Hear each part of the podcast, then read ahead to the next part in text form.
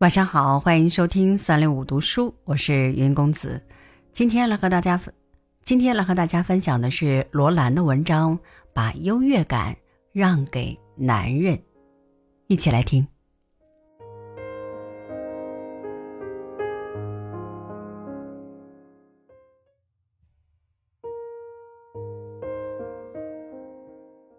近代新女性常反对男人的优越感。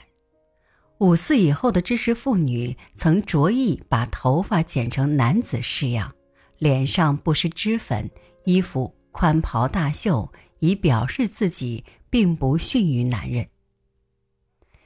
其实，站在女人的立场，我倒不反对把优越感让给男人，因为有了这份优越感，男人才会负起上天赋予他的那份责任心与保护者的职务。以一个国家来说，无疑的是男性负着保卫的责任；以一个家庭来说，男性也是主要的支柱。日常生活中偶遇意外情况，也多半是体力较佳男性来对女性施以援手。由于在先天上，男人较女人身强力大，较女人多具理智而少动感情。叫女人多具果断力，而少不必要的担忧，因此逢到涉外事件时，大可让他们出面去解决或承担。他们既可以胜任愉快，女人也正好借此藏拙，把心力用在自己擅长的事情上。只有当他们因过分勇往直前而把事情弄僵，以致无法转还时，才用得着女人以女性的婉转柔和与那一份可被允许的先天的不讲理，去为他们做善后或打圆场的工作。我认为这是上天极好的安排，也是对女人的一份厚赐。老子说：“不敢为天下先。”上善若水，水善利万物而不争。贾宝玉曾比女人为水，女人之可贵处于柔，因此不必去与男人争强，而要给他们这份强，让他们去做保护者，你去做被保护者。这样不但彼此可以相安无事，皆大欢喜，而且许多事情也都可赖以推动。丈夫是男人，因此做妻子的要给丈夫这份优越感，好让他们去支撑门面，发挥男人的威力，做你的避风港，何乐而不为？在男人面前，你与其滔滔雄辩，不如微笑倾听。不过，假如你不赞成他的意见，却绝对可以阴奉阳违，按你自己的主张做去。或者索性来个不问是非黑白，随你怎么说，我就是不讲理。他对你会无可奈何，但并不会真的动气，因为这无损于他的优越感。当然，这里所谓不讲理，并非真的不讲理，而是在他面前，你与其把他完全说服以争取你的胜利。不如把你实际上的理由隐藏一些，而以不讲理的方式来表示你的坚持。男人能够容忍你的不讲理，却不大能容忍被你的理由所说服。因此，你尽可在表面上让胜利归他，而实际上胜利属你。即使到了后来。他发现你的阴奉阳违或蛮不讲理，他也会以宽容的心情一笑置之。女人嘛，真拿他没办法。其词若有汗焉，实乃深喜之也，实乃深喜之也。相反的，假如你不知趣，一定要当场驳倒他，以表现你的理对，而他的理错。那么你看吧，他会和你争论到底，结果不是给你下不了台，就是他拂袖而去。原因就是你损害了他的优越感，曾在一部电影里听到一个男人说：“我最讨厌发号施令的女人。”写这句台词的人或可代表绝大多数的男人，当然，女人也照样讨厌发号施令的男人。不过，女人更应该知道，让他以为是他在发号施令；女人更应该知道，让他以为是他在发号施令。和真正让他发号施令的不同之处，顺应个人先天禀赋，以被保护者的姿态出现，可以减少冲突而获得真正的优惠。曾见到一个家庭中，太太抢尽风头，一应事务都没有丈夫参加意见的余地，但背后这位太太却又抱怨丈夫懦弱。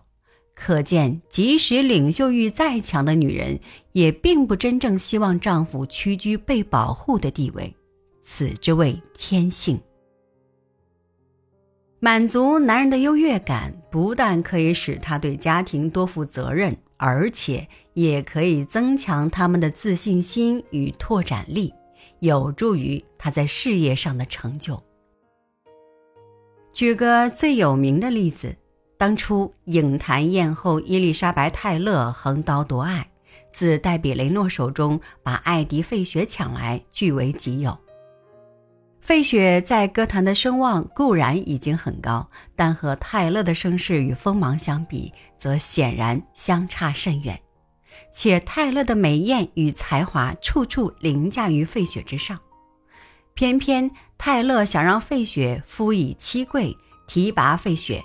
两人合演了一部影片，在片中，费雪简直瑟缩自卑，一无是处，大大的失败；而他在歌坛的表现也一落千丈。直到泰勒弃她嫁了理查·波顿，他才渐渐重振声威。而波顿在最初和泰勒合演的几部影片中，成绩也不见佳，其却自卑的心情显而易见。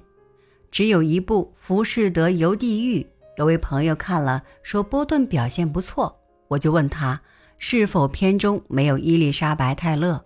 朋友说有是有，不过镜头很少，只是偶尔出场点缀一下而已。这似乎真的可以证明，没有了那位锋芒破人的太太在旁威胁，大演员的才华也才有机会显露。一般人又何尝不是如此？女人叫丈夫在才干方面表现的逊色些，无妨心理；男人如自觉在才干上逊于太太，自卑感一旦产生，则必定一事无成了。更应注意的是，对丈夫如此，对儿子亦然。儿子幼小的时候，当然处处需要母亲呵护，但当他到了十七八岁，个子也高了，声音也变了，偶尔穿上一件西装上衣，俨然是大人了。尽管事实上他尚未真正成熟，和同学还是打打闹闹，零食摊上的不洁食品还是照样光顾，他还是喜欢和弟弟妹妹吵架。关心热门音乐演唱会的时间，但是他毕竟长得比妈妈还高，甚至比爸爸都高了。在他心理上，他已觉得自己是个大人，而不希望别人再拿他当小孩子了。在父亲面前，他或许还不得不承认自己高大有余而内涵不足，但在母亲面前，他也不再肯屈居被保护的地位。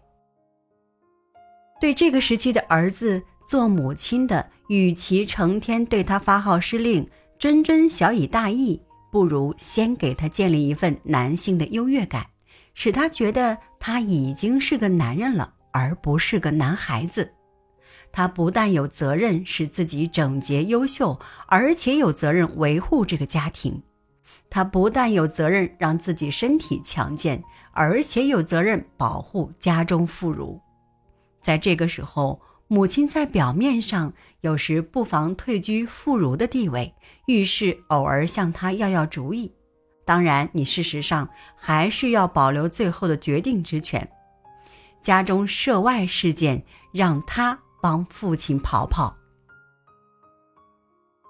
为训练他的勇敢，你要装点怯懦；为加重他的责任心，你遇事要慢点挺身而出；为增加他的自信，你要多多向他咨询；为鼓励他的求知欲，你不妨多找问题向他请益。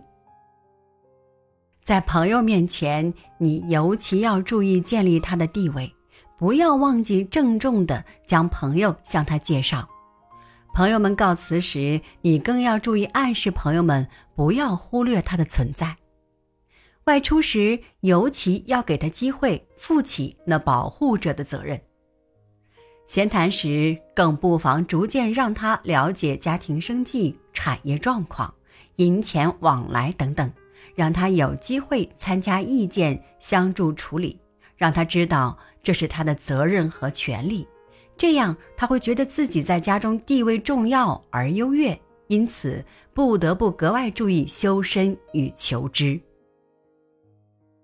太能干的母亲往往诸事攘臂而先，无形中使儿子永远停留在弱小的被保护阶段。